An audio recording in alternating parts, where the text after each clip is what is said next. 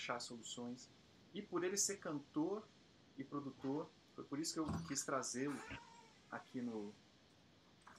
Por isso que eu quis trazê-lo aqui no, no Voz e Construção, para a gente conversar um pouquinho sobre. É, é um assunto um pouco amplo, mas que vai fazendo cada vez mais sentido para a gente à medida que a gente vai se profissionalizando, que é como ou o que seria cantar bem.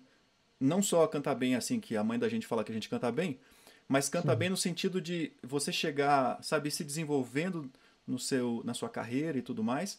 E aí você vai chegar no estúdio e vai ter que gravar a voz, vai ter que saber se comportar na frente do microfone, vai ter que saber chegar naquela emoção que você precisa chegar para a canção ficar bonita. E a gente vai falar um pouquinho sobre, lógico, sobre a vida do Thor também, sobre a carreira dele, mas a gente vai puxar o assunto nesse sentido, né? De como trabalhar, como ele trabalha como produtor, como ele gosta de trabalhar, é, algumas coisas que ele tem feito. E a gente vai assuntar, vocês vão ver, vai ser, vai ser legal. Então eu queria colocar aqui na tela, deixa eu ver se já estamos funcionando legal aqui. Deixa eu testar. Vamos para cá. Brandi Leone, grande garoto. Que odisseia, rapaz, que odisseia. Che... Caramba, bicho. Se vocês, sou... Se vocês soubessem o que eu passei agora, que agonia.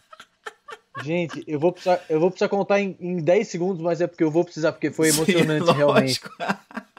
Cara, o Wagner me chamou e falou: vamos abrir aqui a, a conexão pra gente já testar e depois a gente já emenda na live para começar na hora certa. Eu falei, pô, massa, falta meia hora, me dá 15 minutos que eu vou ali na padaria só pegar um pão de queijo, porque eu tô morrendo de fome. E aí, quando eu voltar, a gente já faz esse teste em 15 minutos e começa. E aí, eu tranco meu estúdio, vou pra padaria, correndo, pego um pão de queijo, volto correndo.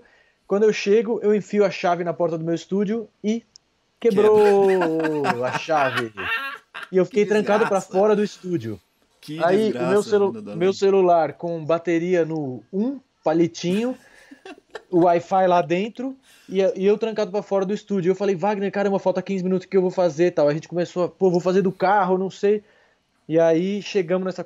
Eu tive essa ideia de que meu pai mora a 5 minutos do estúdio. Eu corri para cá e peguei o computador do meu irmão emprestado e tô aqui é, ainda bem que cheguei um pouco atrasado, mas todos vivos. Rapaz, mas dentro, dentro das possibilidades né, que a gente tava conversando ali, tipo, será que a gente cancela e tal? Pô, atrasou um pouquinho aí, oito minutos, tá tudo não, certo. Foi, não, tá tudo certo. Depois daqui eu vou voltar lá pro estúdio ligar para um chaveiro 24 horas, porque eu deixei um bounce sendo feito lá dentro do estúdio. Era um bounce de 5 minutos. Quando Eita. eu voltar para lá, ele vai ter uma hora e 40 o bounce. Vai ter ocupado meu HD inteiro. Vou ter que. Ah, putz, é mesmo. E eu não fiz, eu não fiz o bounce do tamanho certinho, porque era o, tama era o tempo de eu ir e voltar da padaria, Sim. que é na esquina. Rapaz, que loucura, que loucura. E aí, só pra quem, quem, não sabe, pra quem tá chegando agora e não sabe desses termos, bounce é quando você acabou a música e você vai exportar, vai transformar ela em, em música mesmo, pra ir pro, pro, pra Spotify, alguma coisa assim. Tozão, velho, primeiro de tudo, muito, muito obrigado. Né, eu sei que você é, tipo, mega ocupado, a gente tá sempre conversando em alguns trabalhos que a gente faz também. E a gente é tudo ultra ocupado, então super obrigado de antemão aqui por estar tá compartilhando aqui com a gente, e com a galera do canal também, né? Que a gente tem falado bastante sobre voz, técnica vocal, jeitos, aprendizados e tudo mais. E, e ter a opinião sua aqui, ter dicas suas pra galera, é, vai ser uma coisa muito valiosa, porque eventualmente alguma pessoa vai chegar até você, né? Como, como produtor também. E aí, uhum. se a pessoa já entender um pouquinho desse processo, fica um pouco mais fácil, né? Aí, eu que agradeço o convite, cara. Acho importante pra caramba a gente trocar ideia sempre. Ah, que bom, que bom. Obrigado a você. E aí, Tozão, fala para mim rapidamente assim, só para contextualizar um pouquinho, é, como é que você chegou a ser cantor? Você estudou efetivamente antes, assim, tipo, pro seu primeiro disco, por exemplo? Você estudou, teve aula de canto, como é que foi? Cara, pro meu primeiro disco, não. Não me preparei nada, eu nem sabia que isso existia. O meu primeiro disco foi uma coisa é, a, a, minha trajetória começou comigo querendo ser instrumentista. É, eu não gostava de ser taxado de cantor. Uhum. Sim. Eu tinha uma coisa de que eu queria ser um puta guitarrista. Então eu via os guitarristas de jazz tocando, os violonistas e a galera, enfim, da música instrumental, e eu queria ser esses caras. E aí, em paralelo a isso, eu meio que cantava em casa de curtição por vir de uma família musical, onde todo mundo é, toca, canta, não profissionalmente, uhum. mas enfim, todo mundo tem essa vivência.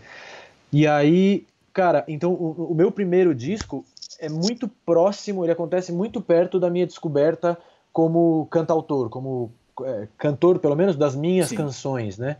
Então, assim, eu tinha bandas no colégio nas quais eu cantava, e meio, só que meio aquela coisa de colégio que, por falta de cantor, cantava alguém que era minimamente afinado. Sim. E aí da, calhava de ser eu, mas eu não, não era meu lance, eu queria ser guitarrista, eu queria solar, improvisar e tal. Sim. Então, o, o, meu primeiro disco, ele basicamente um, é um ajuntamento das minhas canções, das canções que eu tinha feito até então, assim. Sim. Então não foi um disco muito planejado. Eu, inclusive, ouvindo a minha voz no meu primeiro disco, a minha performance vocal no meu primeiro disco, eu acho muito engraçado. Tinha uma coisa meio. Oh, uma coisa meio. Oh, batata na boca, assim. E, e, um negócio que eu tava completamente. Dá claramente para você ver que eu tava procurando uma parada de que eu não sabia Sim. o que era, sabe assim? Sim. É, e, sei lá, o meu desenvolvimento vocal ao longo da minha carreira dá muito para ouvir. As pessoas podem ouvir, gostar ou não gostar, mas que dá para sacar uma evolução muito clara da, em, em, vários sentidos, assim, tanto técnicos quanto interpretativos, né? Sim, e aí, Tozão, tem uma coisa muito louca que eu tava comentando com alguém, eu acho que era com o Pedro esses dias, Pedro Kenner, né? É, sobre uma coisa que aconteceu um pouquinho, um pouquinho diferente, porque foi mais tardiamente, mas que aconteceu com o Caetano, por exemplo, né? Que no disco Joia do Caetano, dá pra ver nitidamente que tem tipo, sabe, que ele tava tentando achar um jeito ali, que aí uhum. depois, no próximo disco, começou a se solidificar e depois virou essa voz do Caetano que a gente efetivamente gosta pra caramba. Né, uhum. que no, dos primeiros até o Joia foi meio uma adaptação. Eu acho que é meio que acontece com, com todo mundo, meio vai aprendendo a fazer também. Não, será que não tem Claro, isso? não. E, e a voz é um instrumento é, que muito conectado à alma, a, a, a tipo a tudo, a todo é, é tudo que você tem para se expressar, né, cara? A gente Sim. tipo começa a vida gritando por leite, tá, né? Por fome. Sim. Então, tipo, é tudo que você tem para se comunicar, é, a, a, não ser que você tenha alguma questão realmente, claro. tipo que você, enfim, de nascença, mas é tipo é a nossa primeira nossa primeira, primeira veia de comunicação mais clara, né? Que não seja um olhar, uma risadinha, uma Sim. coisa assim de uma criança muito recém-nascida, mas. É, então acho que é um, é, é um negócio de auto descobrimento constante, assim, a voz. Muito, muito. É muito sutil. As, as mudanças. É muito louco porque eu, eu tenho memórias de em alguns momentos do meu processo de estudo, porque depois, mais tarde, eu comecei a estudar, né? A gente Sim. pode falar disso mais a miúde lá para frente, mas é, eu lembro de micro mudanças e micro chavinhas e micro de, que aconteceram em aulas ou numa conversa ou num papo que foram transformações imensas e gigantescas. E hoje é, eu vivo um pouco na, na pele a, a situação contrária. Às vezes eu estou no estúdio fazendo uma, uma, uma, direção que não é uma direção vocal mas uma direção interpretativa como produtor musical assim não é uma direção vocal porque eu não, eu não tenho técnica para isso mas é, e que às vezes é uma micro chavinha que você muda na cabeça da pessoa e o negócio se transforma e se abre e vira uma outra história, né? Sim, sim. É, enfim, tudo isso para dizer que é isso. Evolução vocal é, acho que é meio para sempre, é constante assim, né? Não, Não para isso, nunca. Isso é muito legal. É até por isso que eu, quando eu fui nomear o canal e tudo mais, eu coloquei um nome que é né, que não acaba, né, que é voz em construção, claro. porque é maravilhoso. É mais ou menos o que a gente vive, né? Tipo, a gente tem gente sempre as pessoas é, pergunto, não, mas é quase uma busca por uma pílula, né? Não, mas como é claro. que então eu faço isso aqui para resolver essa parada? E a, a, a resposta claro. é nesse, nesse sentido é ruim de dar, né? Que é tipo, velho, não tem. Tipo, claro. tem soluções, né? Mas não é exatamente isso de tipo, você toma um remédio e aí melhorou. Sim. Mas enfim. É, e sobretudo, sobretudo se tratando de músculos, né, cara? Ah, é. tipo, é. não existe mudança de um dia para o outro numa parada que é muscular, numa parada que é cultural, às vezes é o jeito Sim. de você falar. Se você tem que mexer no jeito de falar, cara, nossa, você mexe na sua personalidade, né? Sim. Você, você, todo mundo já viveu isso. Tava rouco um dia e aí você vai encontrar amigos e você é outra pessoa quando você tá rouco, porque você tá lá, você fala menos. Aí você se coloca menos, você já mudou sua já mudou o seu jeito de, de de interagir, né? Sim, total. É muito... Não, e até, até no sentido de, por exemplo, vamos pensar que uma pessoa te conhece, né? Não conhece alguém e aí vai conhecer a pessoa naquele dia que a voz está ruim, né? A pessoa vai uhum. assumir que aquela é a personalidade, mas geralmente não é, né? Geralmente é tipo claro, uma claro. adaptação porque a pessoa está sem voz, é muito louco. Sim, Tozeira, e me conta aí, velho, é... o que que quais foram tipo as principais influências e não só tipo artistões assim, mas que você acha que tipo formataram a sua voz, tipo teve voz do seu pai, sabe, ou voz da família, assim que você, você fala assim, putz, eu cantei assim porque eu escutei essa galera cantando desse jeito. Uhum. Cara, Caetano, por exemplo, é um cara que eu amo cantando. É... Djavan, pra mim, assim, tipo. É... Djavan no céu e Djavan na terra.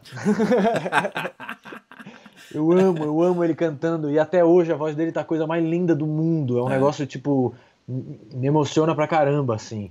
O timbre, o jeito, as, as escolhas, o, a, a, a, retidão com, qual, com a qual o cara passa a mensagem. Sim. É, puta, é tudo é muito lindo.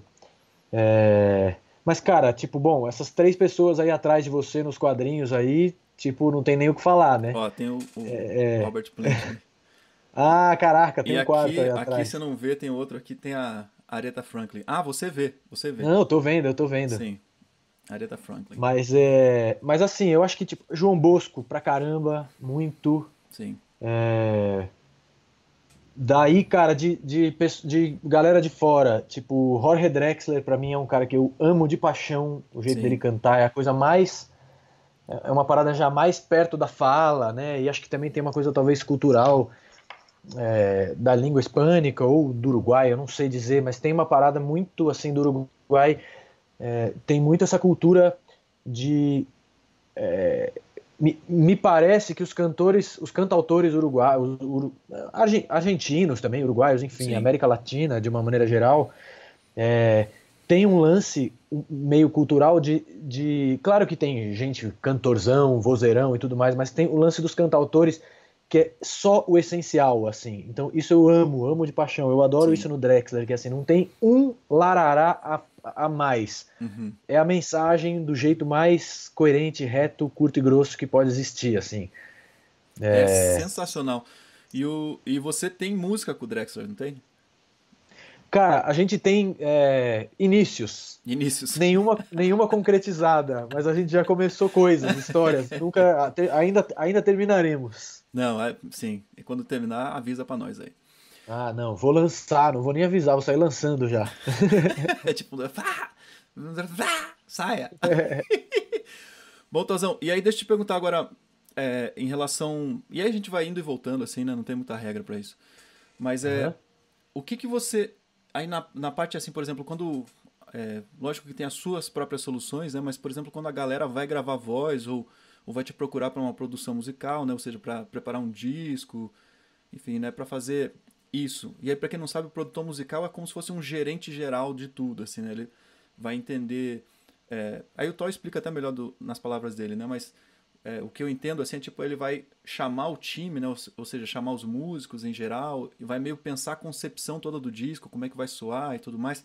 Mais alguma coisa que você acha importante? Só para a galera que não, às vezes não sabe o que é o produtor Cara, musical? Cara, eu, é, eu acho que produtor, a, a, a, as funções de um produtor musical elas variam muito de acordo com com tipos, estilos de trabalho. Tem, é, eu acho que o produtor musical durante a história da indústria fonográfica ele foi mudando muito. Assim, houve uma época em que o produtor musical podia não saber absolutamente nada de, de técnica, por exemplo, Sim. de microfonação, de pré-amplificadores, compressores, reverbs, operar a, a mesa de som, uhum. a, o gravador de fita.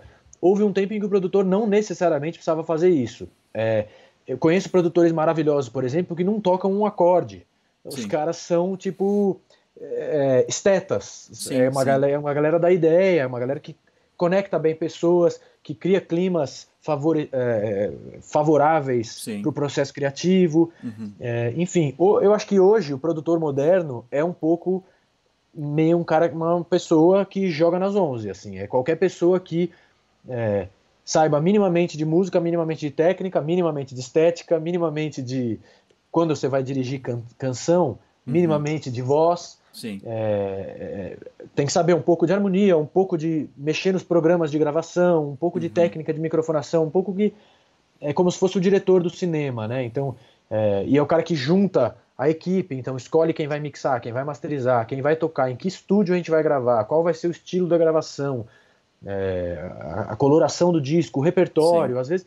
é, um, é, um, é um, um lugar muito vasto, assim, acho que pode ser de tudo. Eu já fiz produções onde eu simplesmente organizei as, as boas ideias de um grupo que já estava pronto, montado, ensaiado, e já fiz produções onde não existia rigorosamente nada e a gente escolheu desde o repertório, passando pelos músicos, o estúdio, o técnico de gravação, de mix, de master e, e tudo. Então, assim, acho que varia bem o papel Sim. do produtor musical. Tem vários tem estilos diferentes, né? Sim. E qual que era o resto da pergunta mesmo? Pera, isso é contextualizando a área de ação do produtor? Não, e aí, na verdade, eu nem fiz. Eu parei por aí na pergunta. Não, o que eu ia falar é, é o que, que você vê que é um, talvez a, a, uma das maiores deficiências de alguém que não tem experiência ou até gente que tem experiência, digo, tem experiência de rua, né, cantar, show e tudo mais. E aí quando vai cair dentro do estúdio, que a gente sabe que a galera chora, né? Chama a mãe. Pode acontecer. Mas o que que, é, o que que você, né, que você agora está gravando muito mais gente e tal, que você tem visto de maior dificuldade ou de, de maior é, não preparação, assim, da, da galera nesse sentido. Só uhum. deixa eu diminuir um pouquinho a luz antes de... Eu tô achando tá. que eu tô muito claro aqui, tá? É, aqui também, tá parecendo que a luz é branca, ela aí. não é. aí, beleza. E aí, Tozinho, fala é, aí. Cara, ó, eu acho que assim, tem, tem muitos pontos que a gente podia ficar aqui levantando é, é, mais específicos, a gente pode até chegar neles, mas acho que de uma maneira geral, uma parada que eu acho que não tem mais espaço é, e que tinha antigamente uhum. é é para é, um despreparo meio generalizado, assim, tipo, Sim. eu acho que hoje se você meio se propõe a cantar, é, se você faz shows, se você quer gravar o seu trabalho, tipo, tem tanto material na internet, é tão vasto a, quantidade, a, a, a, possibilidade de você achar material gratuito e absolutamente, genialmente instru, instrutivo, uhum. instrutivo, é isso que fala, fala, né? É, instrutivo. É. É, eu acho que não tem muita desculpa para você não saber nada, entendeu? Se você uhum. chegar sabendo nada, é, talvez esteja faltando só um pouquinho de é, é cara de pau, de sentar a bunda e um pouquinho se informar minimamente das coisas que acontecem. Claro, você não vai nunca ter experiência de estúdio sem ter experiência de estúdio, é hora de voo. É, é, mas assim, se você tem possibilidade, por exemplo, de comprar um microfone, uma plaquinha, o mais simples possível, ou Sim. um microfone de, de telefone que você espeta no teu smartphone, liga em qualquer programa de gravação e se grava e se ouve. Isso já é experiência de estúdio para mim. Sim, total. É, eu acho que qual, tem uma coisa, duas coisas básicas para mim em estúdio que são é, problemas macro. A primeira é, é, você nunca ouve a sua voz gravada, você nunca ouve sua voz fora do seu crânio Sim, até gravar. Exatamente. Então, é, você sempre vai estranhar, as primeiras vezes que você grava, você sempre vai estranhar a sua voz, porque você ouve a sua voz com a vibração da sua caixa craniana, do seu corpo e pelo seu ouvido interno, e você pela primeira vez vai ouvir a sua voz saindo de um dispositivo que não seja a sua próprio aparelho fonador. Sim. Então, isso já é um estranhamento básico que todo mundo tem que ter na mente quando for para um estúdio, é, eu vou estranhar, ponto. Sim, vai ser, é, não, vai, vezes... não vai ser tipo normal, né? É claro, às vezes vai, às vezes vai estranhar para bem, às vezes vai uhum. falar, nossa, eu nunca ouvi minha voz tão linda, mas uhum. vai estranhar. Sim. É, e outra coisa que eu acho muito massa, que para mim é uma visão muito definidora, é que o estúdio ele é uma representação da realidade, ele não é a realidade. A realidade uhum. sou eu falando com você na sua frente, eu cantando para você na sua frente, minha prega vocal vibrando o ar que vibra o seu tímpano, que o seu ouvido interno reconhece como vibração e decodifica. Sim. Isso é a, a, única realidade possível. Um microfone já é mentira. Ah, é o melhor microfone do mundo, um microfone de 20 mil dólares, ele é cristalino, com um cabo, com solda de prata, com não sei o que, com blá, blá, blá, blá, blá. Ele é flat, cristalino e não sei o que. Ele já não é a realidade. A única realidade possível é a realidade. Sim. então, um pouco que entrar nesse clima de uhum. que tô entrando aqui para fazer uma mentirinha. Uhum. É, eu gosto da imagem de que o estúdio tá para música como, é, é, por exemplo, é, o teatro, por exemplo, é, é, uma, é uma realidade. Você vê os uhum. atores ali fazendo uma mentirinha, uhum. interpretando uma história, um enredo, né, uma narrativa, mas eles estão na sua frente. Você está vendo movimentos, sentindo o ar. Se alguém bater uma palma perto da tua cara, você sente o ar. Sim. Se alguém esbarrar em você, você sente a pessoa. É, então, e, e, aí a comparação com o teatro e cinema para mim é boa porque é, uma coisa que acontece muito em estúdio, uma crise foda de cantores e cantoras em estúdio é, é o cinema, no teatro, por exemplo, você está num teatro com 200 pessoas te, assi te, assistindo e você vai ter que demonstrar uma emoção. É, você vai, a tua expressão corporal vai ser de um tamanho X uhum. para a pessoa da, da duzentésima fileira entender o que Entender, você está fazendo. Sim. No cinema, se o plano tiver fechado aqui na cara do Jack Nicholson e ele fizer assim com a sobrancelha, você já arrepiou daqui até aqui. O estúdio é o cinema, entendeu? É, o estúdio total. é uma lente zoom desse tamanho na tua aqui. Então, isso é uma outra coisa que a galera sofre horrores, que é Sim. Porra, mas eu tava cantando lindo em casa, cheguei aqui, tô vendo que tô desafinando, tô vendo que minha voz tá falhando, tô vendo que minha voz tá anasalada, tô vendo que não sei o que lá você, a sua voz sempre esteve assim, você sempre cantou assim. O que acontece é que você está com uma um lente de aumento gigantesca uhum. a, num lugar da tua voz onde ninguém nunca ouviu, que é a 10 centímetros de distância da sua boca. A não ser que você esteja cochichando no ouvido de alguém, Sim. ninguém vai te ouvir dali. Todo mundo te ouve com uma certa distância, com a reverberação da sala, com o som ambiente, com ruídos. E aí no estúdio o que acontece é um pouco o cinema. Sim. Os movimentos não, eh, eles não podem ser bruscos de maneira nenhuma. Então, às vezes, um negócio para parecer gigante no estúdio, quando você. É, eu, é, eu acho muito engraçado quando você vê filmagem de making off de estúdio. Tipo, você tá na técnica ouvindo aquele puta som, com aquela voz enorme e reverb, delay, não sei o que, babá. Aí a câmera sai da técnica e vai pra sala de gravação e você fala: Que merda é essa? O que que tá acontecendo? Não é? Porque, porque a realidade é muito Faz diferente sentido, do que o né? microfone capta. É. Então, assim, eu acho que, é, é, resumindo que eu, tudo isso que eu estou falando, é, é, duas dicas muito importantes. Primeiro, se gravar, se conhecer, do jeito que for, no celular, no telefone de um amigo, pede um microfone emprestado, compra, sei lá, de algum jeito, uhum. sempre que você puder se gravar, isso é um aprendizado foda, porque você está ouvindo sua voz fora da sua cabeça. E a segunda é, encare o estúdio como uma mentirinha. Se Sim. precisar emendar take, se precisar afinar uma outra nota, se quiser deixar desafinar, sei lá, tipo, meio só um pouco desmistifica a coisa de tô indo pro estúdio, vou registrar, isso aqui vai ficar guardado para sempre. Vai, mas não tem essa mística toda também. Sim. Acho que se você for encarando que é. Por exemplo, mais um, um exemplo bom do cinema. É, uma vez perguntaram pro Jack Nicholson por que o cachê dele era tão alto. E ele fala: eu, sou, eu não sou pago para atuar, eu sou pago para esperar. Meu cachê é para o tempo que eu espero, porque eu faço um diálogo com uma pessoa daqui, Sim. e aí quando eu vou responder, o cara é uma câmera 35mm só no set, quando ele vai virar essa câmera e toda a iluminação, a equipe, a elétrica, a luz, ou não sei o que, são às vezes duas, três, quatro, cinco horas entre um take e outro do mesmo diálogo no cinema. Então, é, ah, mas eu tava super no clima e o Pro Tools, que é o programa de gravação, é, deu pau, desligou e teve que ligar, eu nunca mais voltei no clima.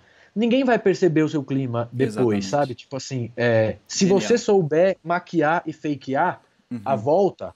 É Sim. tipo você falar pro Jack Nicholson, porra, mas você tava super emocionado há três horas atrás, agora que a gente virou a câmera, a sua interpretação caiu. Não, no filme você vê e, a interpretação do cara é foda. Então, é, eu acho que isso é uma dica importante de estúdio, assim, pensar um pouco que os tempos são outros, é, ele não é a realidade, você não uhum. tem que uhum. simular o ambiente da sua casa. É, claro, você tem que estar o mais confortável possível, o som tem que estar o mais gostoso possível, o clima tem que ser o melhor possível, mas Sim. de todo modo se desapegar um pouco dessa ideia meio. É, que é o, o, imaginário popular é ah, entrou no estúdio e a mágica rolou, sabe? Uhum. Tipo, às vezes rola, Sim. às vezes todo mundo tá num dia inspirado, o técnico, o produtor, os músicos, o cantor, a cantora, não sei o que, blá, blá, blá. e aí às vezes acontece uma mágica, mas o dia a dia do estúdio é cansativo, é repetir take, é refazer, é voltar no dia seguinte quando a voz tá ruim, é meio Acho não, que enfim, E aí, Tozão, não, e aí só pra, pra corroborar, pra confirmar a história, três mini, mini causos, que é o seguinte. É, né, quando eu trabalhei com a Gal, é, gravando lá o Estratosférica, né? Que ela chegava no estúdio e falava assim, ah, vamos lá de novo. Vai ser sem graça mesmo, mas eu tenho que fazer, né? No sentido de chegar no estúdio, é. ela falou assim, ah, pô, eu tô cantando pra uma parede preta, na frente de um microfone, eu não vejo nem a galera que tá na técnica, ou seja, uhum. eu tô, tipo, sabe, cantando para nada, assim, tipo, tô cantando para o nada, uhum. o microfone é o nada. E ela, sabe, descrevendo isso e, e, comparando com os shows, né? Falando assim, pô, no show tem energia, no show tem o feedback da galera, no show você coloca um negócio, bota um gesto e a emoção vem, a galera claro. responde. E aí outra coisa que você falou que é sensacional, que eu tenho falado cada vez mais pra galera, que é se gravar mais. Pô, o Felipe Cato acabou de fazer a pré-produção toda do disco dele no celular. no Claro. celular. Genial. Genial. Não, hoje, hoje tecnologia não tem limite, cara. Tem uma história de um cara que fez um disco de hip hop numa loja da Apple nos Estados Unidos. Você sabe esse cara? é mesmo? Não, não, não tô ligado O não. cara ele não, ele não tinha grana pra comprar computador e ele ia na App, na Apple Store com um pendrive. Ele ligava o GarageBand, fazia uns beats, espetava no pendrive, salvava e ia embora. No dia seguinte ele ia de novo, terminava os beats, pendrive e ia Genial. embora. Não, Genial. o cara fez o, o mixtape dele lá e, bicho, compartilhou, tocando no Spotify, o cara sem. com- Eu acho que assim, meio que todo mundo dá jeito, cara, hoje em dia. A tecnologia tá muito mais na mão do que tava na época que os Beatles gravavam, que Sim. os Beatles precisavam brigar pra ver se eles iam gravar, se a, se a, a gravadora ia deixar eles gravarem no, no na gravador de quatro canais, porque a música popular, rock and roll, só gravava na de dois canais, a de quatro era só pra orquestra, música erudita, música de câmara. Os caras, que eram os Beatles, os maiores vendedores de Sim. disco da história, tinham que batalhar muito mais pra gravar e era muito mais difícil, muito mais custoso, trabalhoso do que qualquer pessoa no planeta Terra hoje, em qualquer lugar que você Sim. for, assim, né? Que É. loucura. Não, é isso, é exatamente É- essa realidade aí da vida. É, e aí, to, e eu aí, acho- Tozão? Fala aí, fala aí. Ah. Não, diga aí, diga aí, vai lá. Não, eu ia falar que você completa seu raciocínio, enquanto isso eu vou colocar as perguntas da galera do Instagram na tela. Tem umas super Uhum. legais aí que vai ser, vai ser massa pra você responder. Mas complete Massa, seu, raciocínio, desculpe. Não, o que eu, eu, eu ia só falar mais, re- reforçar mais uma vez esse lance de que se ouvir é a melhor, é a maior coisa que tem. Que seja meu um áudio de WhatsApp, que manda pra você mesmo, faz um grupo com você, grava um áudio de WhatsApp, manda pra você e dá play, bota, se ouve. É, tipo, você vai entender nuances e às vezes é, uma coisinha que você faz que é chato pra caramba, mas que você não percebe, você só percebe ouvindo. Você fala, nossa, eu tô fazendo isso aqui sempre, isso aqui é enjoativo Sim. é, se, se distanciar da sua própria voz. Isso é, Sim, tipo, absolutamente fundamental. Genial. Aí, Tozão, ó, pergunta do Thiago lá do que mandou pelo Instagram, Thiago Mota. É, como Uhum. você, Tó, enxerga a potência no canto vindo de quem compõe, não apenas do intérprete? Tem um pouco a ver com o que você falou do, do Jorge Drex- Drexler, né? Uhum. Cara, eu amo, eu tava comentando isso hoje em casa. Eu amo, amo, amo é, ouvir compositores cantando suas próprias músicas, compositoras e compositores cantando suas próprias músicas. Mesmo que a pessoa não cante bem, é, assim, não tem, é porque que- que- também cantar bem é um negócio que também já por si só isso já, já não existe. Exatamente. Tipo, o que que é cantar bem para o que é cantar bem para mim pode não ser para você e para outra pessoa, sei lá. Eu sou completamente apaixonado por pessoas, por algumas pessoas que não são grandes cantores. Tipo, que Sim. não é um, um crooner, uma pessoa tipo com uma afinação absurda, uma potência absurda. Eu acho que a- respondendo a sua pergunta, Thiago, é Thiago, né? Isso. É, eu acho que a potência tá sempre, absolutamente, sendo o Fred Mercury ou o Joãozinho aqui da esquina. é, tipo, a potência da parada tá no discurso, pra mim. Ponto final. Sim. Tipo, não importa se você onde você vai com a tua voz, é, se você é a pessoa mais afinada do mundo ou não. É, uma pessoa que eu tipo amo cantando, amo, amo, amo o jeito como ele passa as palavras é o Rubel. O Sim. Rubel não é o, o crooner, ele não é um Uhum. tipo. Eu acho a coisa mais linda do mundo ele cantando. O jeito Sim. que ele canta é foda. Ele fala as palavras do jeito que só ele fala, do jeito que ele fala. Inclusive quando ele grava músicas dos outros. Eu acho foda. Tipo, porque eu acho que ele tem uma visão de compositor cantando ali. Ele tem a, a criação dele tá ativada mesmo quando ele tá interpretando criações dos outros assim. E eu acho que isso vale pra gente que é só cantora ou só cantora ou gente que compõe, enfim. É, eu acho que as coisas se complementam assim. Para mim a potência do canto tá no discurso. É, se a mensagem está chegando e está sendo passada da maneira mais honesta possível, tá tudo certo. Chegou, né? Chegou no resultado. Sim. Porra, bom demais, Tozão. Ó, é, bom, tem duas aqui que tão, é, fogem um pouquinho do assunto, mas aí uma pessoa perguntou, a gente até já respondeu, né? A pessoa perguntou se você já nasceu com o talento de cantar ou foi praticando até chegar onde você está. Rapidamente aí. Cara, eu, a primeira coisa que eu tenho a dizer é que eu não sei muito se eu acredito na palavra talento. É, porque eu acho que talento, sobretudo é, em português e, e no Brasil, com a nossa cultura, é, com o nosso jeito de ver as coisas e de viver, assim, sei lá, eu acho que às vezes cai um pouco no perigo de pensar, nossa, a pessoa é muito talentosa. Ah, mas a pessoa é muito talentosa. E meio foi fácil para ela, porque ela é Sim. muito talentosa. Ou então, tipo, nossa, eu não tenho talento nenhum. E aí você se barra e se trava numa coisa que, assim, eu conheço um monte de músicos, musicistas, cantores, cantoras, instrumentistas, que tinham uma dificuldade do capeta no começo e que venceram essa dificuldade. É, se tornaram grandes esforço. músicos, né? Grandes cantores, tudo mais. Né? Claro, né? eu acho que sim. Tem, tem, tem. A gente nasce com características que é, é, a, o nosso corpo, a nossa fisiologia é, pode privilegiar uma coisa ou outra. Você Sim. pode ter, né? Eu nunca, eu posso, eu posso treinar 70 anos de atletismo que eu não vou ganhar de 100 metros rasos do Usain Bolt. A uhum. conformação uhum. física do cara é daquele jeito. Uhum. Além dele treinar muito, tem o, né? Mas é que eu acho que o lance do de, de, de, dessa coisa natural, ele só realmente aparece no, no final do final do final da reta dos 100 metros, sabe? Assim, Sim. tipo, o começo eu acho que é meio igual para todo mundo, é meio é, sim, eu sempre fui estimulado a cantar desde criança. Uhum. Aí respondendo a segunda parte da, da, da, pergunta. questão, eu sempre fui estimulado a cantar. Meu pai toca violão eu tenho vídeos com dois, três, quatro anos de idade cantando músicas complexas já, com letras extensas, melodias sim. e tal, com ele. Meio no começo, meio desafinando, depois vou ficando mais velho, afinando um pouco mais, enfim, sei lá. É, com 5, 6 anos de idade já tem uns vídeos de eu cantando super afinadinho, assim. Eu acho que isso é um misto de é, de estímulo, com esforço pessoal, com alguma conformação física. Mas eu não me considero um, um cara com um timbre de voz bonito, por exemplo. E, aliás, isso é, uma, isso é uma outra coisa. Eu conheço poucos cantores e cantoras que amam o seu próprio timbre de voz. Também tem essa. É, a galera, os compositores e compositoras, tipo, tem muita dificuldade com a sua própria voz. Eu, eu tenho. Eu acho por exemplo, no 5 a seco, eu prefiro os quatro timbres do que o meu. Eu acho os quatro timbres mais bonitos do que o meu. Se eu pudesse, tipo, trocar o meu timbre por qualquer um dos quatro, eu trocava de boa. É... Mas é isso, é meio tipo, o John Lennon odiava a voz dele, por isso tem um monte de música com, com efeito na voz pra caramba. Sim. É, é meio. tá na história dos, dos compositores e compositoras ter crise com a sua ter própria crise voz. Com a própria voz né?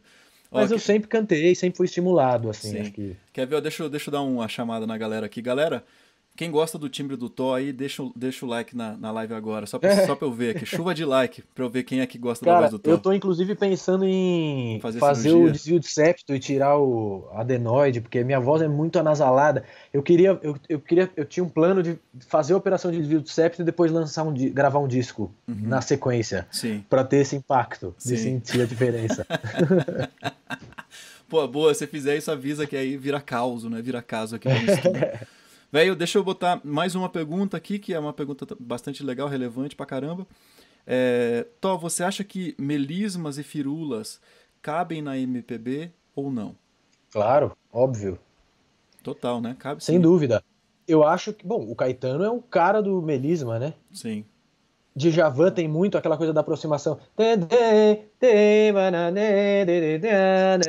Aquela coisa de meio umas apogiaturinhas, umas aproximações. Sim. É, é, bom, vibrato, sei lá, acho que tudo cabe, cara. Tudo cabe em todos os tipos de música, mesmo assim. Eu acho que, claro, bom senso. É, e, eu, e o bom senso vai de cada um. E você pode achar lindo uma coisa que eu acho horrível e, e o contrário também pode acontecer. É, o que eu acho é que uh, melismas e efeitos e tal e tudo mais, eles não podem nunca passar na frente da comunicação. Para mim é isso. A gente nunca pode perder de vista que música é comunicação. É, e se aquilo for ajudar a comunicar para você e para quem está te ouvindo, tá tudo válido pra caramba, assim. Eu amo, eu adoro. Agora, quando vira um exibicionismo, uma ala que você, você fala, ah, eu tenho certeza absoluta que essa pessoa está realmente mostrando, tipo, olha mãe, mãe, olha o que eu faço, mãe, mãe. Aí também você fala, pô, gente, aí eu pessoalmente não tenho muita paciência. Quando vira um mãe, não rola. Não, e é engraçado, essa, essa parada é super comum, né, da galera confundir. Isso rola em todos os estilos. É, tenho falado, conversado com bastante gente sobre isso, que é a pessoa se esconde atrás da complexidade, né? Porque a complexidade, de certa forma, parece ser bom, né? ser complexo, ser virtuoso, parece ser bom. E aí vem, sei lá. Mas é isso, mas isso, isso acho que é muito fruto de um mundo competitivo, né? Tipo, uma coisa uhum. que, sei lá, que o próprio capitalismo instiga nas pessoas, de o Instagram, ou não sei o que, você tem que ser melhor, maior, mais rápido, mais rico, mais bonito, mais magro, mais alto, mais não sei o que. E aí fica uma. Em algum lugar vira uma competição mesmo, Sim. sabe? Tipo. É, tem uma música da Camille, cantora francesa, que eu sou completamente apaixonado, que ela dá uma tirada de sarro que ela fala meio. É, que eu vou mais alto que a Mariah Carey. Eu não lembro exatamente o que ela fala. Uhum. Aí ela vai subindo, vai indo. Ela chega num agudo bizarro, meio tipo. É, meio tirando onda dessa coisa do music money, assim, tipo, Sim. essa parada meio ultra business do ah, de impressionar muito. Isso, por exemplo, na, a música norte-americana tem muito essa coisa na estrutura dela. E não à toa é o país central do capitalismo, assim, né? Sim. É, o país do capitalismo modelo lá, né? Então é meio isso. Eu acho que tem um pouco esse viés competitivo nessa parada de de se amostrar. Sim.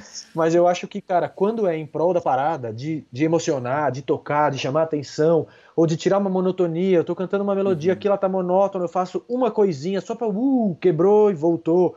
Um pouco jogar com contrastes, assim, sabe? Uhum. Meio com um pensamento de, cozinha, de culinária, assim. Sal é gostoso, é, mas muito sal zoa a comida. Sim. Pimenta, massa também, muita pimenta estraga. Sim. É meio que, é quase que uma alquimiazinha ali, uma culinária, uma coisa de é, entender disso, a comunicação da parada. Eu né? lembro disso de um professor meu que ele falava isso já em relação ao vibrato, não é nem as ornamentações, né? Tipo, as grandes ornamentações, tipo drives e melismas, não sei o que. Ele falava, velho, ketchup é legal, mas se você pegar um caviar e jogar ketchup, vai ficar zoado, velho. Claro. Né? Ou se você, tipo, pegar, enfim, a mesma coisa, né? Mesma analogia. Uhum. Bom demais, Tozão. E aí, ó, bom, a galera tá mandando um monte de pergunta aqui, tá, tá legal. A galera tá entrando em várias discussões paralelas, inclusive, aqui. Nada a ver. Mas aí, mas aí vamos, vamos lá. Que você falou que, porque eu lembro que você estudou, você falou que queria ser guitarrista, né? Mas você estudou bastante violão também. O que mais tem na formação? Porque eu sei e já vi vários, vários discos e, enfim, já vi você também tocando pessoalmente, tipo batera, piano e tudo mais. É, você foi tipo aos poucos estudando ou meio você foi tipo de uma vez só, assim, sabe, meio academia de polícia do, da música, assim? Cara, eu sempre tive interesse por é, qualquer instrumento que fosse. E aí a voz entra nesse rol dos instrumentos, Sim. assim, tipo. É, mas é que eu acho que é isso, tipo, o instrumento é, é uma ferramenta, ele não é a música, né? É, então, tipo, tudo que é ferramenta para fazer música, hoje a minha ferramenta, hoje o meu instrumento principal, quando me perguntam o que, que você toca, para mim a minha melhor resposta é estúdio, é o que eu toco melhor hoje. Uhum. É, tipo, o estúdio para mim é a minha ferramenta de fazer música hoje, assim. Sim. É, eu, eu estudei bastante violão, estudei algum piano quando eu era muito jovem, sei lá, com 14 anos de idade. Uhum. É... E aí outros instrumentos eu nunca estudei formalmente, eu sempre fui tocando meio por demanda. Então no 5 a seco precisava de uma de baixo, eu comprei um baixo e fui estudando um pouquinho, mas nunca formalmente. É, percussão um pouquinho, bateria um pouquinho, daí um dia eu queria um clarinete, mas não tinha grana na produção para chamar clarinetista. Aí peguei um clarinete emprestado e aprendi a tocar minimamente. Uhum. Aí uma amiga estava vendendo um cello barato. Falei, ah, eu vou ter, porque se um dia eu tiver na feira fazer um efeito, uma coisa meio, rrr, sei uhum. lá, umas notas longas. Aí eu comprei. Aí logo que eu comprei no primeiro disco que pintou, que foi o do Raul Misturada, gravei cello pra caramba. Tem umas três músicas, acho que tem cello.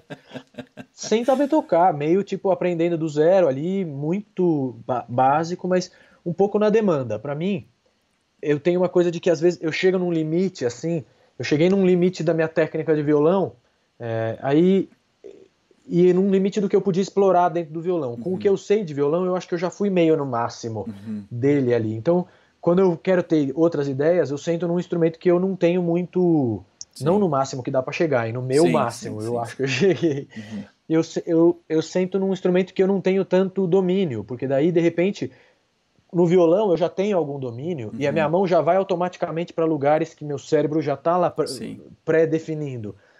Nos outros instrumentos que eu não tenho tanto domínio, eu tô só na música que está dentro da minha cabeça. E aí isso às vezes é mais enriquecedor, mais legal.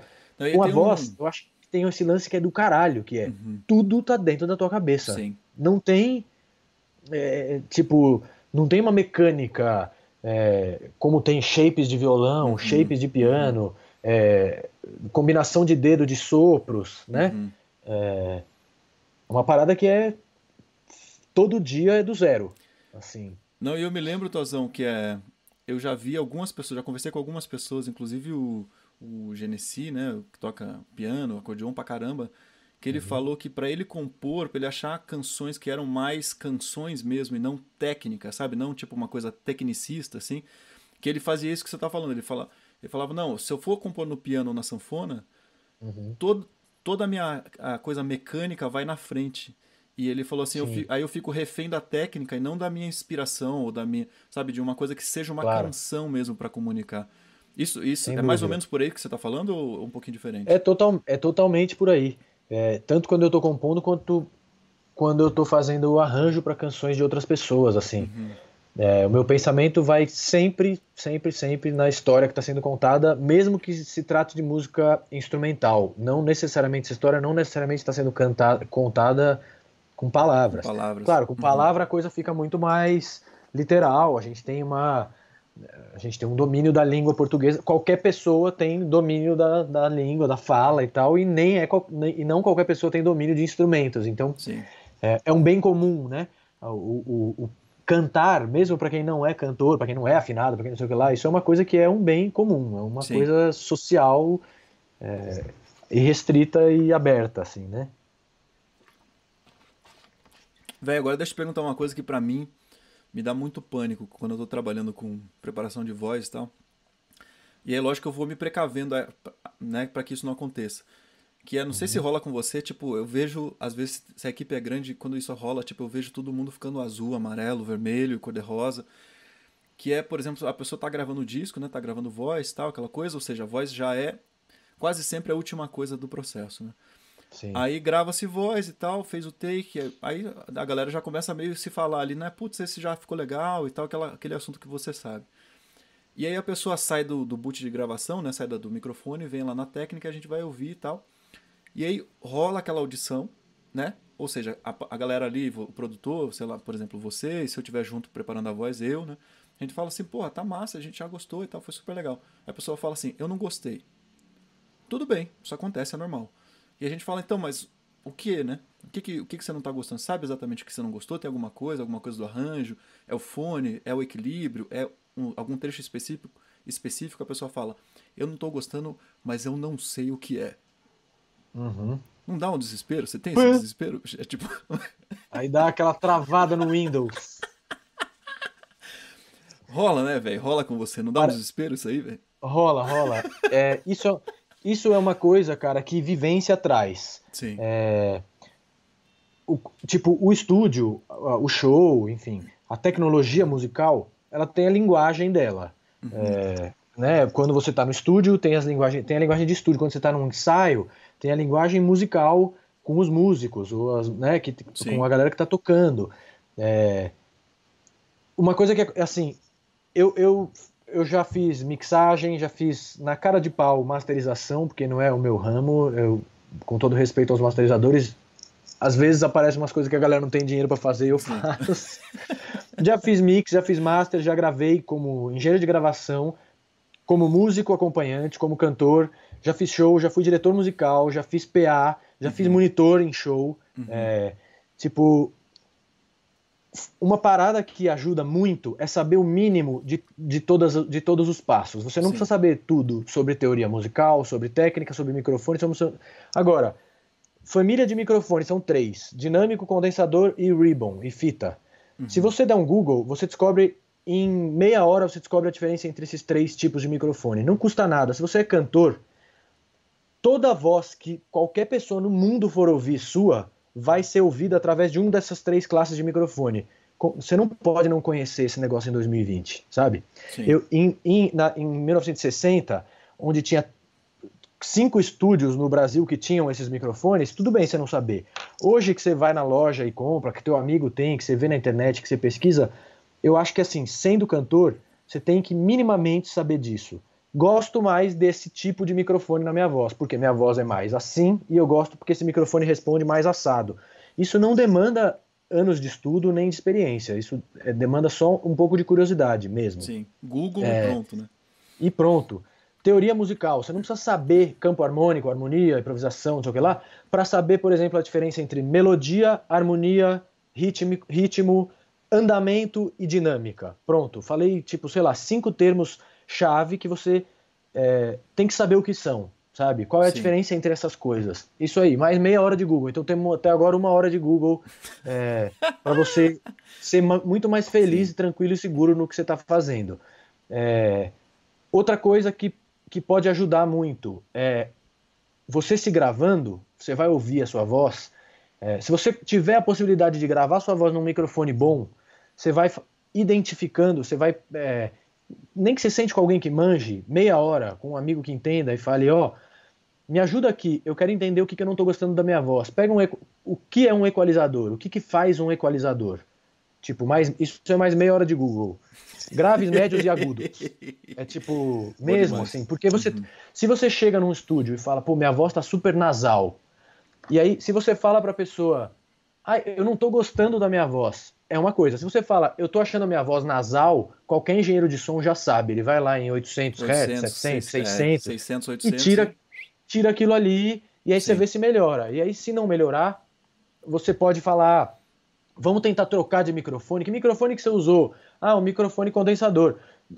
Um microfone dinâmico. Vamos tentar trocar por um microfone condensador. Qualquer termo que você saiba minimamente vai te ajudar a explicar as coisas que estão rolando.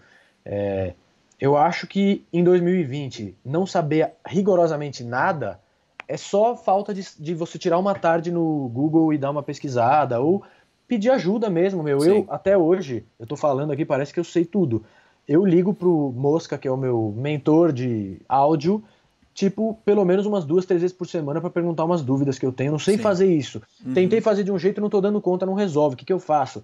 Tipo, corre atrás, pergunta, se informa, sabe? Eu acho que é muito diferente você falar para um músico assim, para a galera que está tocando, você falar, gente, eu estou achando é, o andamento está um pouco tá um pouco acelerado, é uma coisa. E se você falar, tá ruim, eu não sei, tá meio angustiante, é diferente. Sim. Angustiante de andamento acelerado. Claro que pessoas com sensibilidade e tranquilidade e comunicação vão uhum. saber. Isso é um papel do produtor também. Sim. Muitas vezes o papel do produtor é ser um tradutor. Claro. É, a, a, música, a, a, música às vezes está toda dentro da cabeça da pessoa. Você só precisa decodificar tudo aquilo em uhum. linguagem musical e técnica para realizar aquele negócio de uma maneira da melhor maneira possível. Então, mas o mínimo de linguagem é isso. Linguagem é um negócio importante. Saber minimamente terminologias e coisas que vão te ajudar a se comunicar para você não chegar nessa encruzilhada uhum. de não estou gostando e não sei o que é. é por, porque o processo da música ele envolve a energia de muita gente. Músicos tocando, produtores, produtoras, técnicos e, e engenheiros de gravação e não sei o que, babá. Se depois de tudo feito, você, se, tipo, a música arranjada, gravada, mixada, não sei o que, você não conseguir eh, comunicar o que, que você não gostou, nem no caminho, tipo, é muita energia que você vai despender para refazer tudo, para trocar tudo, sabe? Sim, não, é. e, e, suja, é, digo, suja muito a comunicação no sentido de fica muito difícil de trabalhar assim, né? Porque às muito, vezes, né, às muito. vezes você tem tipo um, um, super, imagina, tem um super time, tipo, por exemplo, sei lá, você tem o Thó, aí depois o Mosca mixando, aí depois você tem, sei lá, o Carlinhos Freitas fazendo a master, seja lá quem for. Aí empaca no meio do caminho e fala assim, não sei, eu não gosto. O que que isso significa? Significa tipo é. que as pessoas são estúpidas, que o Thó é estúpido, que o porque né, como é que passou um pente ali por todo mundo, né? A comunicação que vem por trás disso da pessoa falar assim, eu não gosto simplesmente, é quase uhum. rude, né, com, com quem está trabalhando no processo, né? Claro, eu, e eu acho que, mas eu acho que isso é muito facilmente resolvível uhum. mesmo, assim. Hoje, uhum. repito, a gente tem acesso a muita coisa. Então, é, por exemplo, uma coisa que acontece muito comigo quando eu estou mixando, eu sempre peço referência de coisa que a pessoa gosta. Sim. Aí a pessoa vai lá e me traz um som Tipo, a pessoa chega com o disco dela super límpido, cristalino, bonitinho, bem gravado e, e é, vai mais clean possível, mais fiel possível à realidade. Sim. E aí chega com uma referência rústica e cheia de distorção e gravada de um jeito meio tosco, passado numa fita cassete, não sei o quê. Aí você fala, meu, tem alguma coisa muito errada no processo. Por que, que você deixou esse disco chegar até aqui, clean e limpo desse jeito, se o que você quer é um negócio mais rústico, mais tosco, mais Sim. rock and roll. Aí uhum. você vai lá e na mix pega e torce tudo, entorta, distorce, deixa mais sujo, deixa mais rústico e tal. Aí você mostra pra pessoa, a pessoa fala: Não, o que, que é isso? Por que, que ficou assim? Eu falo: Uai, essa aqui é a referência que você mostrou. aí você senta para conversar com a pessoa e uhum. aí você vai descobrir, depois de muito tempo, que o que a pessoa gosta naquela referência é a música. Não é o áudio. Então a pessoa tá chegando na mixagem, com uma referência de mixagem, mas o que ela tá gostando naquela é coisa música. é a composição. Tipo, ela gosta da música do, do, do Javan, ou do Robert Plant, Sim. ou do Chico Ria. Ela não uhum. gosta da mixagem daquela música. Então, isso, por exemplo, é outra coisa para você é, ir apurando o seu, uhum. os seus sentidos e a sua linguagem musical. É depois desse, dessa tarde que você vai passar no Google fazendo essas pesquisas, é você falar, tá, eu entendi agora a diferença de um microfone de fita. Eu li aqui que a diferença de um microfone de fita para o condensador é essa. Então, lembrando que tem três famílias de microfone, vai grosso, grosseiramente falando: condensador, dinâmico e fita. Você foi lá e leu em meia hora a diferença entre eles. Aí, na sequência, você vai no YouTube e fala hum, é, Ribbon Mic Test, Dynamic Mic Test condenser mic test. Sim. E ouve os três e ouve a diferença e fala, ah, eu gosto muito mais desse. Aí você já chega no estúdio e fala assim, cara, eu gosto do microfone de fita. Por quê? Porque eu gosto desse som mais abafadinho, mais cheadinho, acho que tem um charme, tem um calorzinho. É, ou não, eu gosto desse som mais cristalino, então desse Sim. outro microfone. Então, é, apurem o, apure o seu paladar o tempo inteiro. Sim. Ou, ah, eu ouvi uma produção que eu adorei aqui. Ouvi o disco novo da Cell e eu amei. Não é só, tipo, ouvir e, ah, curti tenta identificar ali que Exatamente. instrumentos estão tocando. Tipo, pô, isso aqui é um baixo normal, é um baixo de sintetizador. Pô, isso aqui tem uma bateria, uma bateria eletrônica programada ou acústica. Às vezes acontece isso também. Uhum. A pessoa vem com uma banda pro estúdio e aí chega com uma referência do Bruno Mars, a bateria inteira programada, Tudo não programada. tem um baterista na música que o cara. Aí você Sim. fala, cara, você vai pôr o batera para tocar, nunca vai ter esse som de bateria programada do outro cara ali. Sim. Então, é o mínimo de informação, assim, mesmo. Você não precisa se aprofundar em nada, uhum. mas você precisa saber um pouco de tudo que está ao, seu, né, ao redor do seu lance. Se você é Sim. é cantor, minimamente microfone, tem que saber, de mínimo. Posicionamento de microfone, o que, que acontece? Por exemplo, erro acontece o tempo inteiro, o tempo inteiro no estúdio. A pessoa está gravando, está acostumada com palco, que fica aquele negócio. E aí, porque sei lá por que, que tem Ai, essa que onda. E aí, velho. Quando você vai. Se você lê aquela. O que está escrito lá no Google sobre Google. os microfones, você vai descobrir, por exemplo, que quando você se distancia do microfone, não tá só, você não está só tirando volume da sua voz. Então é, ah, eu vou berrar, eu vou para trás. Você não está só tirando volume, você está tirando grave da sua voz. O microfone Sim. vai captar menos grave. Então, na hora que você está dando um berro, que pode ser uma hora de explosão da música, é a hora que a tua voz vai emagrecer na mixagem e não tem o que o técnico faça. Porque esse movimento, ele é linear aqui para trás, você fez. Não dá para ele compensar isso. Porque a tua voz está perdendo grave aos poucos aqui. Ele nunca vai conseguir calcular quanto grave, em que velocidade sua voz perdeu para ganhar aquele Ai, corpo de novo na mix, sim. sabe? Nossa. Então, assim, só concluindo a minha ideia geral, é, eu acho que esse pensa, o pensamento de, ah, eu vou chegar lá e cantar, e, mano, o técnico que se ocupe do som, o produtor que se ocupe de ver se o take tá bom, e eu não sei o que, cada um faz a sua. Não, eu acho que o produtor tem que estar junto do cantor, entender todas as nuances, dificuldades e recursos do, da voz da pessoa. Uhum. É, o cantor tem que entender minimamente do processo para saber que se ele tiver que fazer seis takes até o produtor chegar num puta som de voz pro disco dele, ele vai precisar fazer seis takes. Tipo, acontece de eu chegar no estúdio também a pessoa canta 20 segundos e fala, e aí, já tá bom? Eu falo, não, eu preciso de pelo menos mais uns 10 minutos aqui para me acertar. Ah, mas aí eu vou ficar rouco. Puta, se você vai ficar rouco em 10 minutos, talvez você tenha que rever a sua técnica vocal, seu preparo, seu jeito de cantar, porque Sim. em 10 minutos, se você perde sua voz em 10 minutos, você não vai poder ir pra estrada cantar. Exatamente. Né? A carreira é, não vai dar, então, dar bem certo, né? É, então assim, eu acho que todo mundo tem que entender o processo de todo mundo. Tanto o músico tem que entender o cantor, o cantor tem que entender o músico, que tem que entender o técnico, que tem que entender o produtor, que tem que entender o músico de volta. É um pouco sacar que tá todo mundo no mesmo barco, se ajudando, e, e de que ninguém, sei lá, o clima no estúdio, em 99% das sessões que eu estive, sempre foi maravilhoso. É gente fazendo o que ama, com pessoas que ama.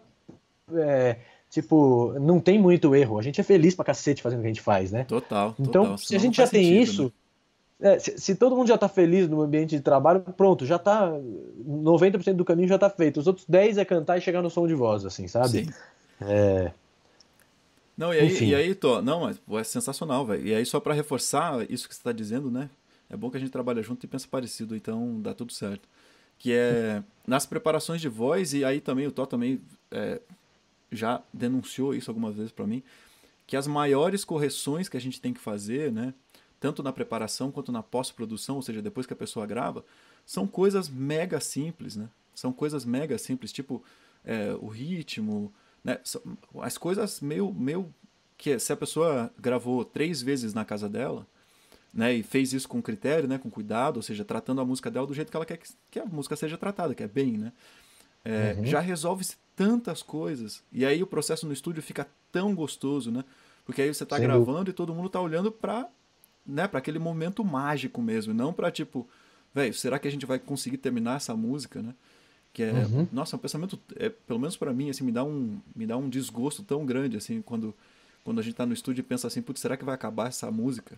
Né? Será que a pessoa vai conseguir chegar no fim da música de um jeito minimamente organizado, né? Tô, dá um, pelo menos pra mim dá tipo Aham. um, porque a gente faz isso com amor, né? Tipo, a gente investiu a vida da gente pra entender, pra aprender, pra melhorar os processos, pra ajudar as pessoas e tudo mais. Rola isso com você ou não? Cara, eu, eu muito raramente, eu não me lembro assim de uma experiência. Já, eu já, a gente já parou a gravação no meio porque não tava rolando, mas num clima muito massa, muito tranquilo, Ah, tipo, porque tem dia que não rola, tem dia que Sim. não dá. Ou tem dia que você tá despreparado, e aí você fala, ó, meu, isso aqui é um caso claro de, de despreparo.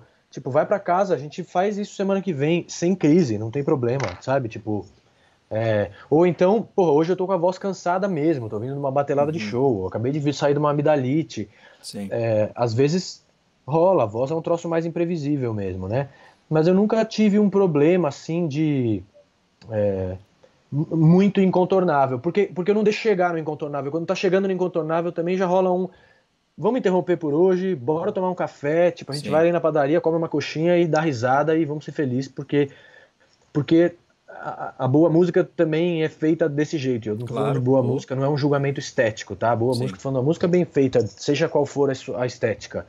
É, ela é, tipo, é meio isso. Acho que a, a gente já tá fazendo um negócio meio de, de maluco. A gente fica lá no estúdio repetindo take, fazendo, refazendo, torcendo o som, mexendo pra chegar numa mentirinha que vai vibrar uma membrana de uma caixa de som que vai me vibrar o ouvido de alguém e aquela mensagem vai se decodificar lá no outro canto do mundo, né? Já é uma coisa meio maluca, meio quixotesca, meio sonhadora, meio sei lá o quê. É, que eu acho que a gente tem que estar, no mínimo, satisfeito, feliz fazendo, né? O Bom resto demais. a gente arruma. Bom demais. Aí só respondendo umas perguntas que estão rolando aqui no chat, do Nando especialmente aqui, que perguntou de, de dicas de, de microfone. Deixa eu botar na tela aqui pra gente. O Tó não vê, mas eu vou ler pra ele aqui.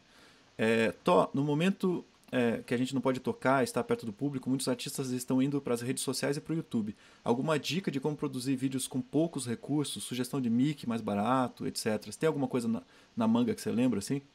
Putz, cara, é assim.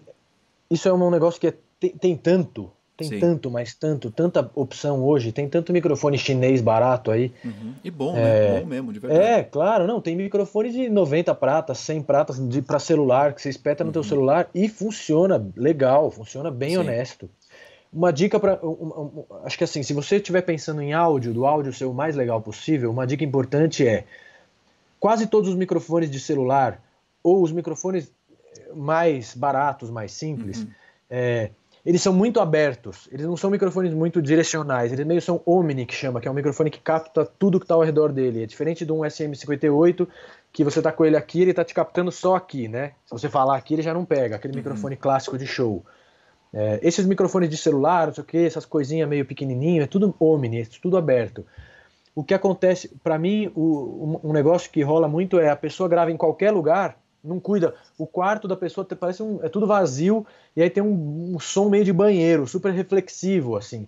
Se você quer alguma qualidade de para gravar, se enfia num armário, bota uns cobertores, umas toalhas. Acho que quando você tem pouco recurso, você tem que prezar por por minimizar é, problemas de falta de Sim. tratamento, ruído da rua. Então, pô, ruído da rua, eu vou para um canto da minha casa, é o mais longe possível da rua, um lugar que eu consiga fechar uma janela, uma porta, botar um colchão e ficar no silêncio ali.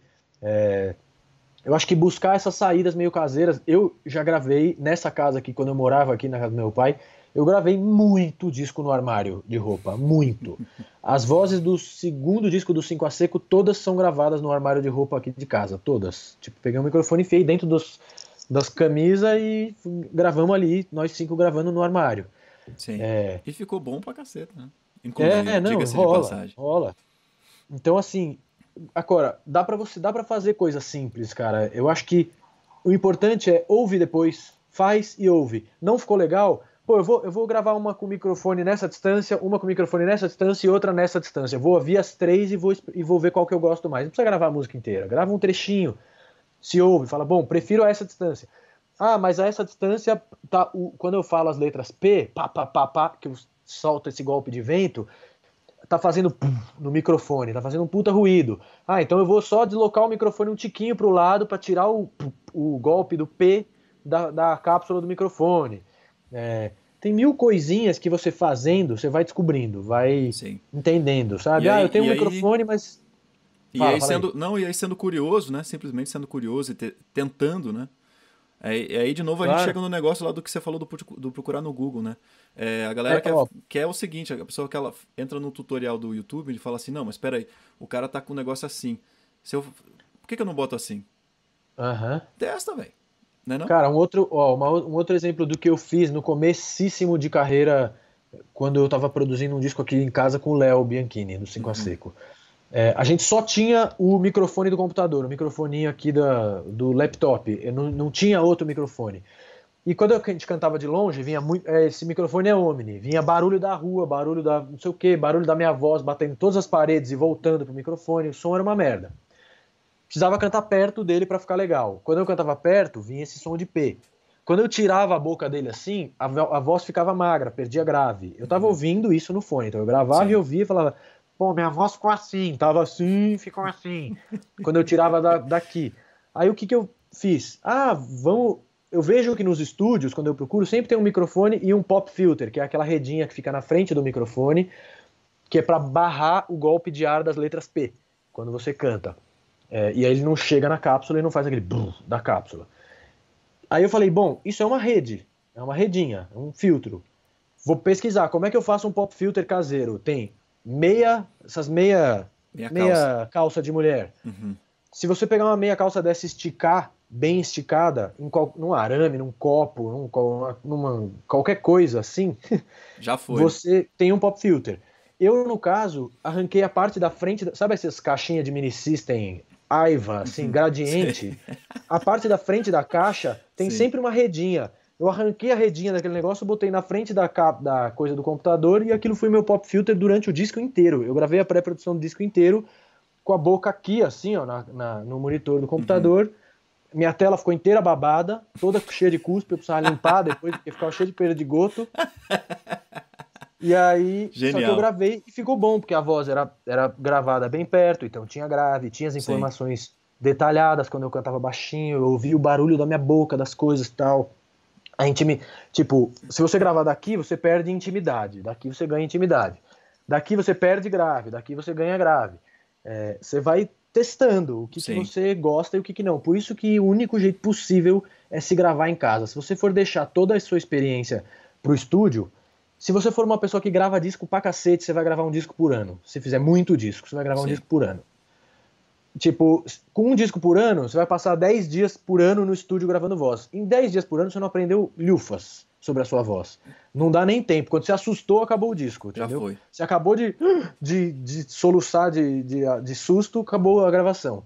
Então, grava em casa. No microfone do celular, no microfone do computador, no, onde for. Compre um microfone. Se você tiver acesso, possibilidade, compra uma interface simples e um microfone simples, se grava, um fone, é importante uhum. ter um fone. Sim, um fonezinho. E Legal. se ouve, uhum. se testa aí. Bom demais, bom demais. Ó, gente, a gente já está esticando um pouquinho mais a live, vou mais uma perguntinha outra aqui pro Pode Pode ir numa boa. E aí também, só para não ficar nem muito longo também pro Top, o papo tá excelente, vocês estão vendo aí, tá informação pra caramba. Aí o Rodrigo Fuji, sabe quem é o Rodrigo Fuji, né? Ah, claro. Então, ele perguntou o seguinte para nós aqui, ó. Wagner, para mim, na verdade, como é preparar a voz de cantores que já são muito bem resolvidos, como o Thor, por exemplo? Rapaz, para mim, aí eu também jogo essa pergunta pro Thor, porque, lógico, o Thor dirige pessoas cantando que são mega, ultra, mega cantores.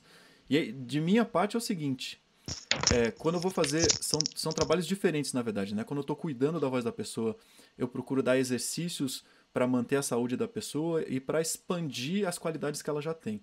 Isso quando eu estou dando aula, né? ou seja, tem um plano por trás disso. Quando eu estou fazendo preparação de gravação, preparação para um disco, alguma coisa, o que eu faço é eu estudo tudo. Eu estudo o que eu converso com o produtor, então eu falo assim: ah, o que, que você vai colocar nessa música? Vai ser percussão? Qual que é o pensamento rítmico por trás disso? Qual que é a essência da letra? Eu converso muito com quem está cantando sobre o que é a essência da letra, qual é o desejo de comunicação, onde é que a pessoa quer chegar com aquela canção, como é que ela quer construir essa história. É, sempre é, reforçando aquilo que o Tó falou lá atrás, o meu objetivo na preparação de voz é totalmente deixar a comunicação muito clara, para que o cantor ou a cantora chegue no, depois de gravar e fale assim, é exatamente isso que eu queria dizer. Isso, esse é o meu pensamento. Todo o resto, toda a técnica, todo, ah, canta mais agudo, canta mais grave, soluciona essa transição, força aqui, põe vibrato, não sei o quê. Tudo isso para mim é ferramenta para o disco ficar emocionante para quem está cantando e para o público de quem está cantando. Esse é o meu pensamento. Só para é, só para responder, é, que, Rodrigo, que é, exa que é exatamente o meu que é exatamente o meu pensamento com produção musical, assim, tipo, não existe absolutamente na, não tem um Grammy que seja melhor do que quando você acaba o disco, entrega a master, o, o artista ou a artista em questão pé, ouve e fala: esse é exatamente o disco que eu queria. Isso ah, é tipo é Oscar, Grammy, Prêmio Nobel, é isso é o trabalho foi massa quando isso acontece. É, respondendo sua pergunta, Rods, é, eu tenho uma assim, cara, eu tenho sensação de que tipo o que eu sei de voz é muito perto de quem não sabe absolutamente nada mas é nada perto do Wagner ou de quem estuda isso e de quem se prepara para isso, sabe? Tipo, é meio assim. É, é, inúmeras vezes eu já tive é, trabalhando com, com preparadores vocais em estúdio, inclusive com o Wagner, em momentos onde, tipo, ou de mandar alguém pro Wagner, ou de mandar. Ou na época que eu trabalhava com o Cuba, que sim, é um sim. amigo nosso em comum, e que começou junto na mesma. estudando a mesma técnica que você lá atrás, um tempo sim, atrás, né? É, e eu lembro de, assim, é, o Cuba, por... ah, o Cuba estudou com a gente, né, Rods, inclusive, que o Rods fez essa pergunta ah, aí, o Cuba sim, estudou com a gente. É, eu lembro de coisas que, é, do mesmo jeito que eu, eu, por exemplo, se você fala para mim, puta, meu, meu violão tá meio embolado, eu já vou direto na frequência do, do embolado e tiro e resolvo na hora, é, eu, algumas coisas vocais eu consigo resolver, outras várias tipo, se o Wagner vira para mim, ou o preparador vocal que esteja trabalhando vira para mim e fala: Meu, vai ali e faz tipo três minutos de zzz com essa escala. E aí de repente você volta e a sua voz abre daquele jeito. Tipo, é um domínio do conhecimento, é um conhecimento do aparelho fonador que só quem trabalha com isso o tempo inteiro tem. É, então, tipo, é, eu sei alguma coisa de canto, eu estudei alguma coisa de canto e eu sei, às vezes eu sei resolver um ou outro problema de alguém no estúdio mas em 70, 80% das vezes eu prefiro encaminhar esses problemas para alguém que manja, até porque eu tenho medo de tentar corrigir um problema e gerar outro, sabe? Uhum. Porque tem uma questão aí da saúde vocal que é meio que é meio uma pessoa, um, um treinador de, esporti, de esportivo, Sim. assim, sei lá, alguém que você vai na academia o cara fala faz tantas séries de não sei o que de tríceps, você vai lá e rompe, arrebenta teu tendão. Tipo, é perigoso, você pode machucar uma pessoa, você pode. A gente tem casos, vários casos na história de, de gente que tava lá na preparação vocal e aí a pessoa meio, tipo, dando show e aí você machuca a voz da pessoa em questão, assim, sabe? Então é uma coisa delicada. Eu acho que é, o, o, o meu trabalho vai muito até o começo da voz. O do Wagner pega todo o resto do escopo, assim, e o de preparadores vocais em geral, fono, né? Porra, eu converso com a Aninha Terra, é tipo, eu falo, oi Ana, então, eu tô com. Aí ela já olha e fala, ah, tá com som de fenda de não sei o que, de bababá e não sei o que lá. Tipo, não adianta eu saber cantar, eu nunca vou saber isso, assim, se eu não Sim. parar, sentar minha bunda na cadeira e dedicar minha vida a isso, como essas pessoas. Sim, então, e aí é outra vida de estudo também, né? Eu, cara, Rods, devolvendo uma pergunta para você, como é que você acha que o Seth Riggs dava aula pro Michael Jackson, entendeu? Tipo, o que, que aquele cara tinha para aprender, né? Exatamente. Tipo, o que que o que que o, o, o, você acha que o, que que um preparador vocal do Steve Wonder tinha para ensinar para ele? Tinha, senão ele não tava lá pagando e fazendo. Exatamente. não, o Ray tipo, Charles, a galera toda, é, né, bicho? Galera todo toda. mundo, todo mundo. Tipo, Bicho, não tem, um dia- acho que Fala aí. não, eu, e eu acho que não tem voz pronta. Acho que ele, ele, citou- ele falou esse termo, né? Com, com a voz mais pronta, não sei o que lá. Pra mim, não tem voz pronta. Eu acho que é maravilhoso esse nome que você dá para o seu canal de voz em construção. Porque é meio isso. E, cara, a gente vai envelhecendo, a gente vai trocando de registro de voz. É, vai mudando tudo. Não tem o que fazer. A audição, idem, você vai perdendo. Você começa a perder os 20k, 19, 18, 17, 16. Você vai perdendo o agudo quando você vai ficando mais velho. Não importa Sim. quanto você cuide, você pode andar com espuma na orelha. Você vai perder agudo quando você for ficar mais velho. Então, se a gente vai mudando com o tempo, é, a gente nunca está pronto o suficiente. É, acho que ter um, pre- um preparador, uma rotina de treino, de aquecimento, de desaquecimento, de cuidado, hidratação, alimentação.